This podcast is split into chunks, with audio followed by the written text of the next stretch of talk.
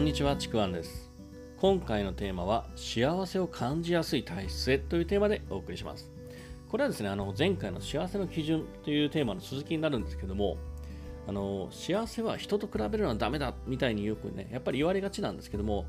実はですね必ずしもそうではなくて単純にですねこうそこを捨ててしまうと余計に自分の幸せが見えにくくなってしまうという話をしようかなと思います。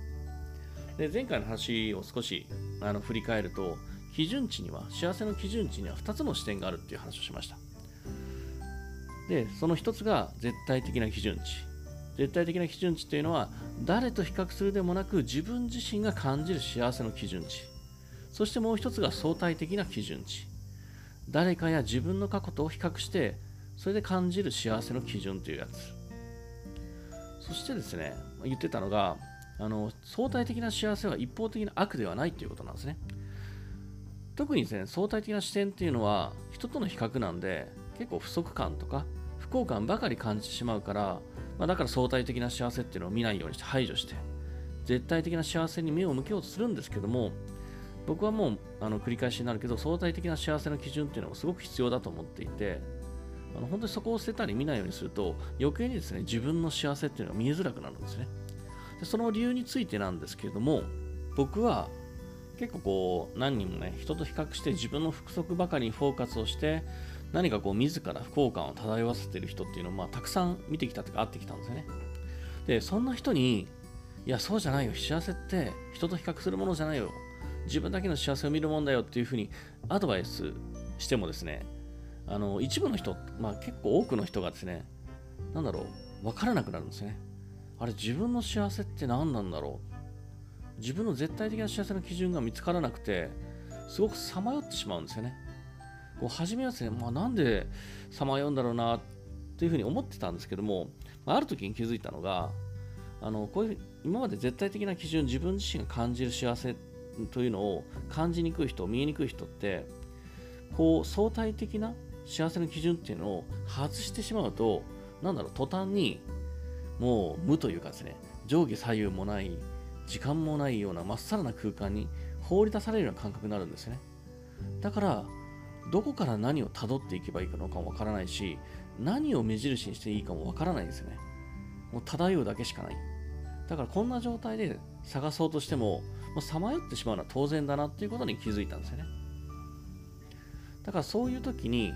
いきなりこう絶対的な基準を見つけろなんていうのはやっぱり無理な話なんだかなっていうふうに思ったんですよ。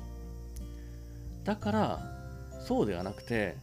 まずは今見えているもの相対的な幸せの中にある自分の中の幸せの基準を探すことから始めるといいと思ったんですね。まあいいというふうに感じたのでそこからまあ変えたんですよね。で相対的な幸せって何かね結構ね人から借りてきたり比較なんで大味というかですね、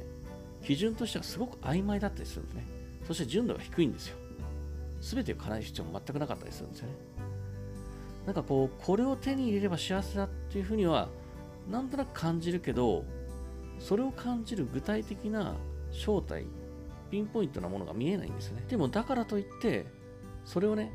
捨て去ったりする必要は全くないんですよ。そこをしっかり探っていくと、その相対的な幸せの中に純度の高い自分が感じる具体的な幸せっていうのが眠ってたりするんですよね。こう僕のイメージなんですけども、相対的な幸せって、なんだろう、宝石のこう原石の混じった、なんかこう大きな岩なんですね。で大きな岩で、その中に本当に数パーセントだけ純度の高い宝石の原石が眠っている、そんな感覚なんですよ。で、その宝石こそが自分自身が感じる純度の高い具体的な自分自身だけが感じる幸せなんですね。幸せの基準なんですよ。だから相対的な幸せってただ捨て去ればいいってもんじゃなくて絶対的な幸せの基準を見つけ出すためのガイドラインと思った方がいいんですよ。そこから自分が何に幸せを感じるのか。純度の高い部分を探っていくためのガイドラインなんですよね。この相対的な幸せの基準っていうのがこんな風にガイドラインっていうことに気づかないと、何かそのガイドラインだけをいつまでも求めて、なんかふわふわとした実体のないものを求めて、自分は何やってんだろうなっていう感覚になったりとかですね。またはこう、ガイドラインっていうのをこの一方的に排除して、余計にこう自分の幸せを見つけにくくな見つけにくくしたりもしてしまっているんですよね。こんなことが起きてます。だからこう今自分の絶対的な幸せの基準がないって人は、まあ、相対的に感じる幸せを、まあ、そこだけを求めていくんじゃなくてそれをガイドラインと認識してその中から自分が感じる幸せの原石を探してみてほしいんですね。でそれが見つかった時に実はその幸せって身近にあったりとかもっとね違う簡単な方法でね手に入ったりとかそんなこともあるんですね。またこういうふうに、ね、発掘というかそれを何度も繰り返していくと幸せに気づきやすくなったりとか幸せに感じることが増えて実は日中日常がですね幸せだらけになったりもするんですね